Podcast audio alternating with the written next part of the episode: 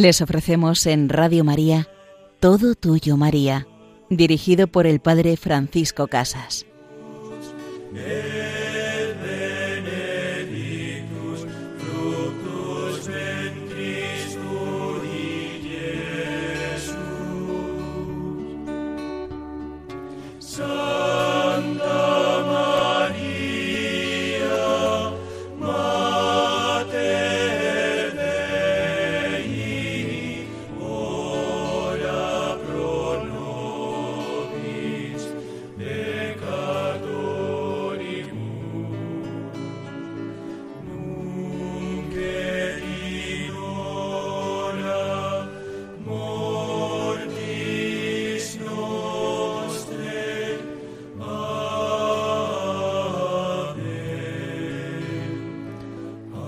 Y tú, querida Madre, siempre ruegas por nosotros, siempre estás atenta a nuestra vida, a nuestras intenciones, gozos, sufrimientos, a todo lo que somos y tenemos.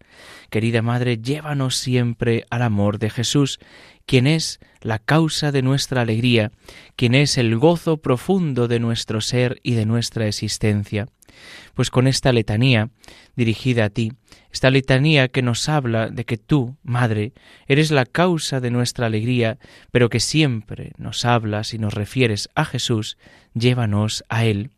En la segunda parte de nuestro programa vamos a entrar en la vida y la importancia que para Santa Margarita María de Alacoque, la primera gran apóstol del corazón de Cristo, pues tuvo la ayuda de nuestra Madre la Virgen, como ella fue haciéndose presente en momentos puntuales de su vida para ayudarla, para consolarla, para ayudarla con esperanza en el camino del seguimiento de Jesucristo que siempre nos lleva al cielo.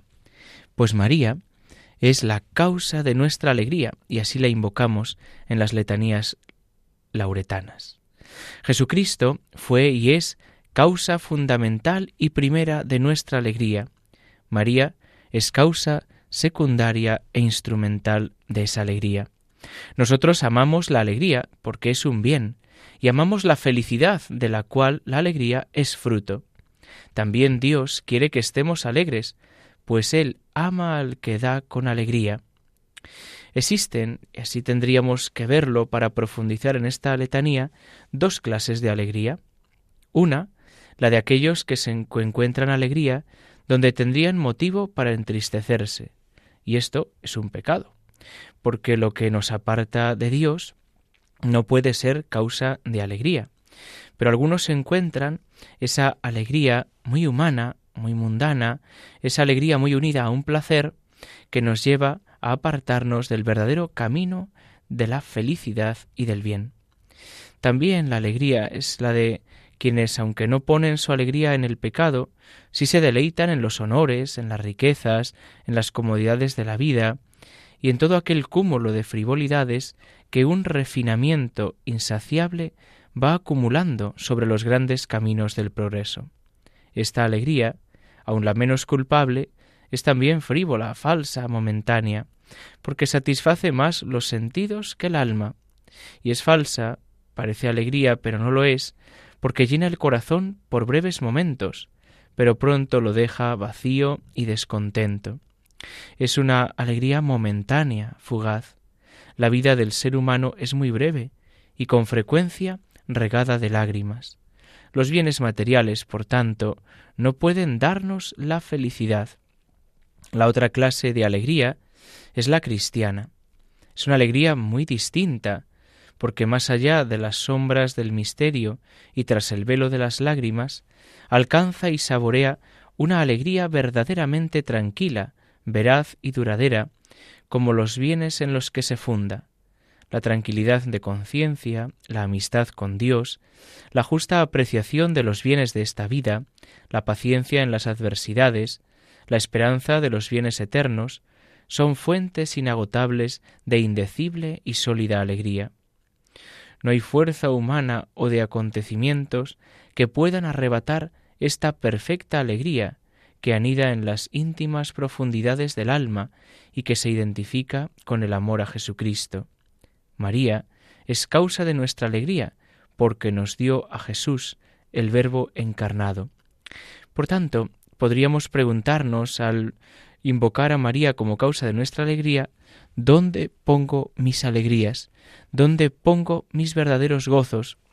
Y pararme a pensar que algunas veces mi gozo está en que salga un proyecto adelante, en que pueda funcionar tal cosa, en que me sienta bien, en que pueda descansar, irme de vacaciones, que consiga este objetivo, que tenga este dinero, que tenga estos bienes. Pero todo eso, una vez conseguido, no llena el corazón ni el alma, y deseamos más, necesitamos más, y llega un momento en que todo eso nos lleva a la vanidad, al amor propio, a hacer cualquier cosa para conseguir nuestro objetivo, que es la alegría, que es el gozo. La alegría nunca tiene que ser, nunca es un fin en sí mismo. La alegría es una consecuencia, consecuencia de una vida entregada, consecuencia de un encuentro con Jesucristo. Mi verdadera alegría, mi verdadero gozo es agradar a Jesucristo, es estar con Jesucristo, es tener los sentimientos de Jesucristo, sus mismas actitudes. Y sólo así encuentro gozo, y sólo así encuentro paz. Uno de los grandes problemas o dificultades de nuestra sociedad es que no encuentran muchos alegría, que no encuentran paz, porque la buscan en cosas materiales, porque la buscan en construirse a sí mismos, en construir el sujeto desde sus propios criterios, desde los propios sentimientos. Pero hay una verdad objetiva, hay una verdad que es Jesucristo, hay una verdad que es natural, hay una ley de Dios inscrita en el corazón del hombre y en la naturaleza que debemos buscar, que debemos encontrar, descubrir y abrazar, y sólo así, viviendo de verdad como somos, viviendo de verdad nuestra vida, viviéndola no en apariencias, no con una imagen, sino cara a cara con Dios, que nos conoce y nos ama como somos, encontraremos verdadera alegría. La alegría no es ficticia, la alegría no presume, no se engríe, la alegría es un encuentro personal con Cristo que desea ser compartido. Quien ha encontrado el verdadero gozo, como los apóstoles en la mañana de Pascua, con Jesús resucitado, no se lo pueden guardar. Cuando yo me encuentro con Jesucristo no me lo puedo callar. Tengo que anunciárselo al mundo entero, tengo que decírselo a todos, mira mi gozo, mira mi alegría. Y algunos te dirán, pero con la cruz que llevas, pero con esa vida que tienes, pero con esa enfermedad, con tantas dificultades. ¿Dónde estaba el gozo y dónde estaba la paz de Job? Su gozo y su paz estaban en saberse hijo de Dios, cuidado por él, mimado por él, todo me lo has dado, Señor, ahora todo me lo quitas. Yo, Señor, mantengo mi alegría y mi confianza de saber que estoy en tus manos. Él me lo dio, Él me lo quitó. Alabado sea el nombre del Señor. Ojalá podamos nosotros también decir esto mismo. Ojalá podamos vivir con esta alegría cristiana, la alegría de la amistad con Dios, de la amistad con Jesucristo. Pero no nos asustemos, estamos en camino, en camino de conocer y abrazar esta alegría, en camino de buscar y vivir con Jesucristo. No somos perfectos, es verdad, pero aspiramos a la perfección. No somos santos, es verdad, pero aspiramos a la santidad y le pedimos a Jesucristo que nos haga santos como Él es santo, que nos dé los medios, y ya nos les ha dado, de los sacramentos, para caminar en santidad, y sólo así, reconociéndonos en verdad, viviendo en verdad, podremos encontrar alegría, gozo y paz.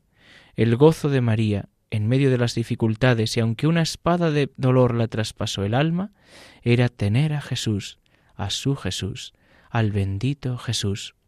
¿Dónde está tu gozo? ¿Dónde está tu alegría?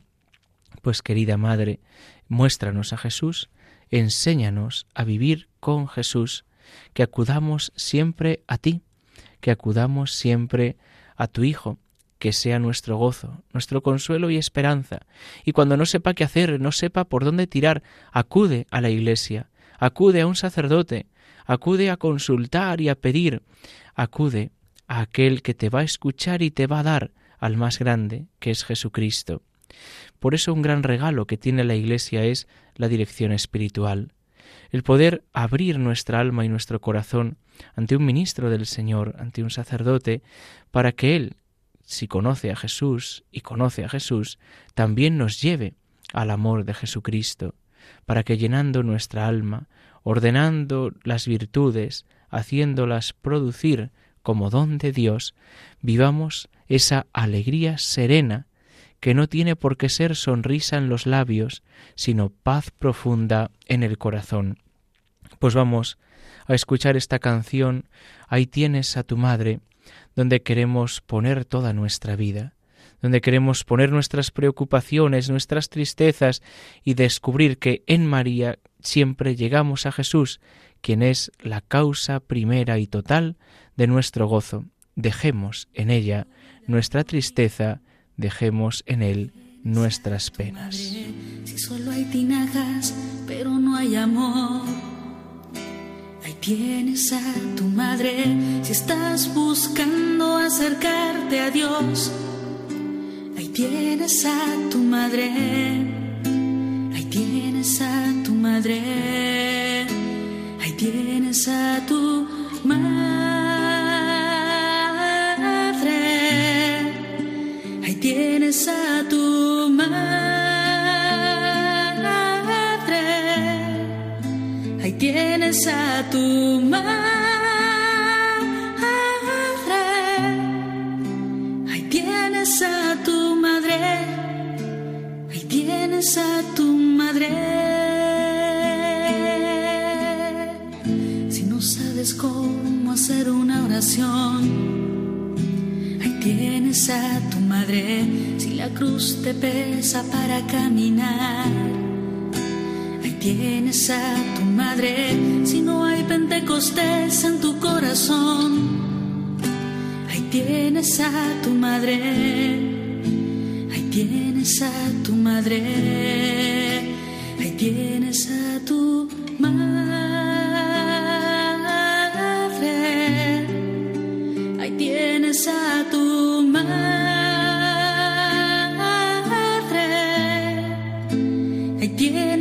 tu madre. Ahí tienes a tu madre. Ahí tienes a tu madre. Si estás viviendo fuerte la hora del dolor. Ahí tienes a tu madre. Si estás padeciendo alguna enfermedad Tienes a tu madre desesperación.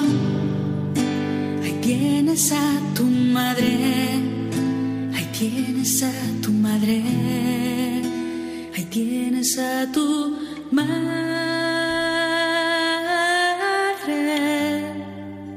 Ahí tienes a tu madre.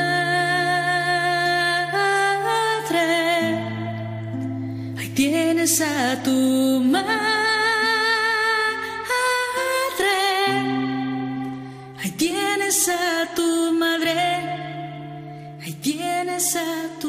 Ahí tienes a tu madre. Ahí tienes aquella que es madre de Jesús y madre nuestra. Querida madre, llévanos siempre a Jesús, causa de nuestra alegría. Nos encontramos en este programa Todo Tuyo María con el Padre Francisco Casas. En la primera parte hemos hablado de María, causa de nuestra alegría, y en esta segunda parte vamos a entrar en la vida de Santa Margarita María de Alacoque, apóstol del corazón de Jesús en el siglo XVII, y cómo María, nuestra Madre, fue importante también en la suya, en su vocación, en su camino de identificación con Jesucristo. Santa Margarita María nació el 25 de julio de 1647 en Janots, en Borgoña. Fue la quinta de siete hijos de un notario acomodado. A los cuatro años, Margarita hizo una promesa al Señor. Sintiéndose inspirada, rezó Oh Dios mío, os consagro mi pureza y hago voto de perpetua castidad. Aunque ella misma confesó más tarde que no entendía lo que significaban esas palabras de voto o de castidad. Cuando tenía ocho años murió su padre. Ingresaron en la escuela de las clarisas pobres y allí, desde el primer momento, se sintió atraída por la vida de las religiosas, en quienes la piedad de Margarita produjo tan buena impresión que le permitieron hacer la primera comunión a los nueve años, lo cual no se acostumbraba en aquella época. Dos años después, Margarita contrajo una dolorosa enfermedad reumática que la obligó a guardar cama hasta los quince años. Por este motivo tuvo que regresar a su casa. Ya de regreso, Margarita, que estaba muy enferma y sin tener un remedio seguro, buscó alivio en la Virgen Santísima. Le hizo una promesa de que si ella le devolvía la salud, se haría una de sus hijas. Apenas hizo la promesa, recobró la salud.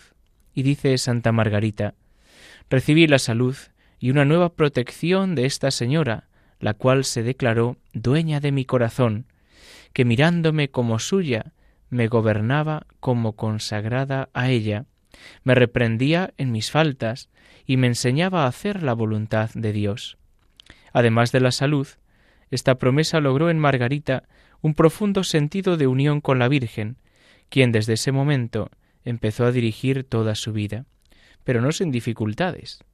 Apenas comencé a gozar de plena salud, dice ella más tarde, me fui tras la vanidad y el afecto de las criaturas, halagándome que la condescendiente ternura que por mí sentían mi madre y mis hermanos me dejara en libertad para algunas ligeras diversiones y para consagrar a ellas todo el tiempo que deseara. La Virgen la reprende severamente cuando la veía dispuesta a sucumbir en la terrible lucha que sostenía en su interior. Estando en una ocasión rezando el rosario sentada, se le presentó la Virgen ante ella y le dijo Hija mía, me admiro de cómo me sirves con tanta negligencia. Y causaron tal impresión estas palabras en la vida de Margarita que le sirvieron de aviso para toda su vida. Pero la Virgen es también ternura y consuelo. Un día le dijo a Margarita Nada temas, tú serás mi verdadera hija y yo seré siempre tu buena madre.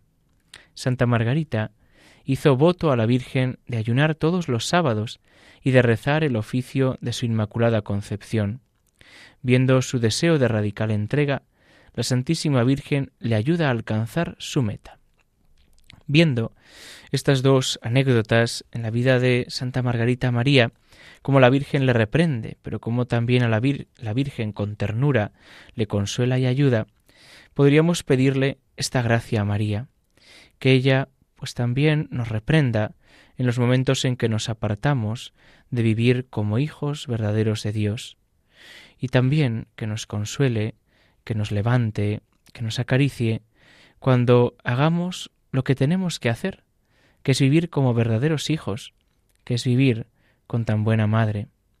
Por eso, qué palabras más reparadoras, qué palabras para mantener el estímulo alerta cuando le dice, hija mía, me admiro de que me sirvas con tanta negligencia.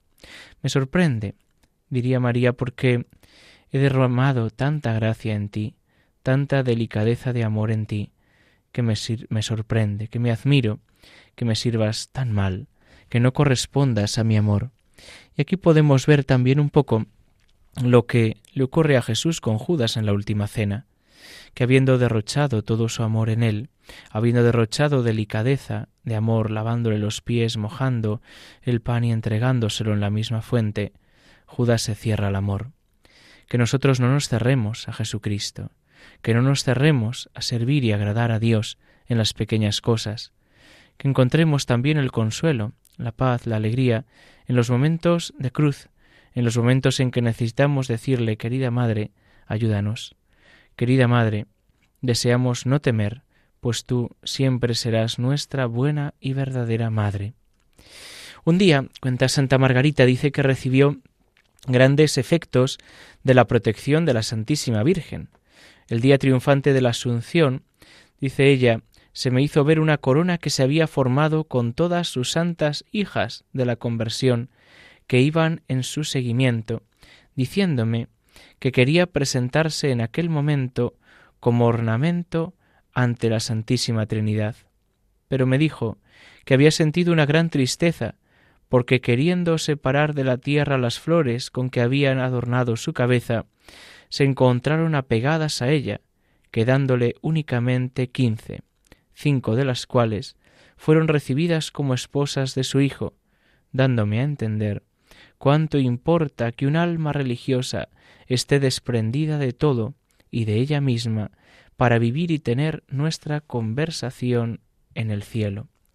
Y así María va educando, con ejemplos concretos, con esta imagen de esa corona de rosas entregada al Hijo a unirse a la verdadera Madre. Y finalmente, en otro momento, también la Santísima Virgen le pondrá al divino niño en los brazos. Durante unos ejercicios espirituales, mi Santa Libertadora, dice ella, me honró con su visita. Sostenía a su divino Hijo en sus brazos y poniéndolo en los míos me dijo He aquí el que viene a enseñarte lo que es necesario que hagas. Me sentí penetrada de un gozo muy grande y de un deseo ardiente de acariciarle mucho, lo cual me dejó hacer tanto cuanto quisiese. Y habiéndome cansado hasta no poder más, me dijo ¿Estás contenta ahora? Que esto te sirva para siempre, porque quiero que te abandones a mi poder como has visto que lo he hecho yo hoy contigo.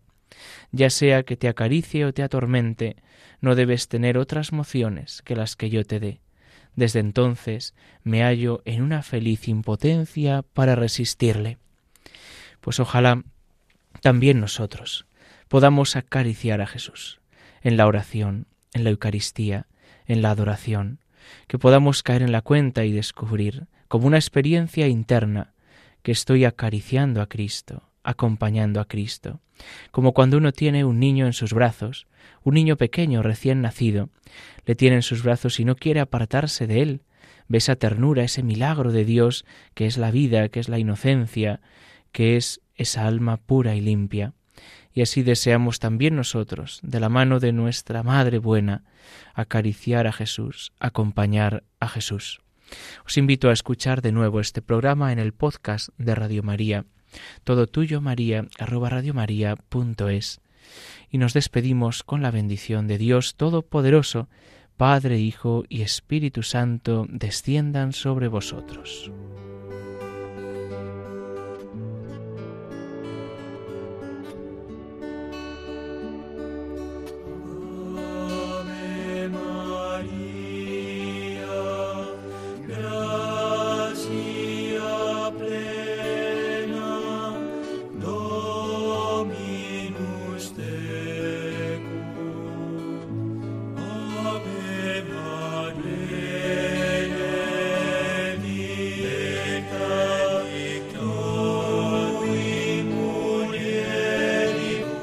Han escuchado Todo Tuyo María con el Padre Francisco Casas.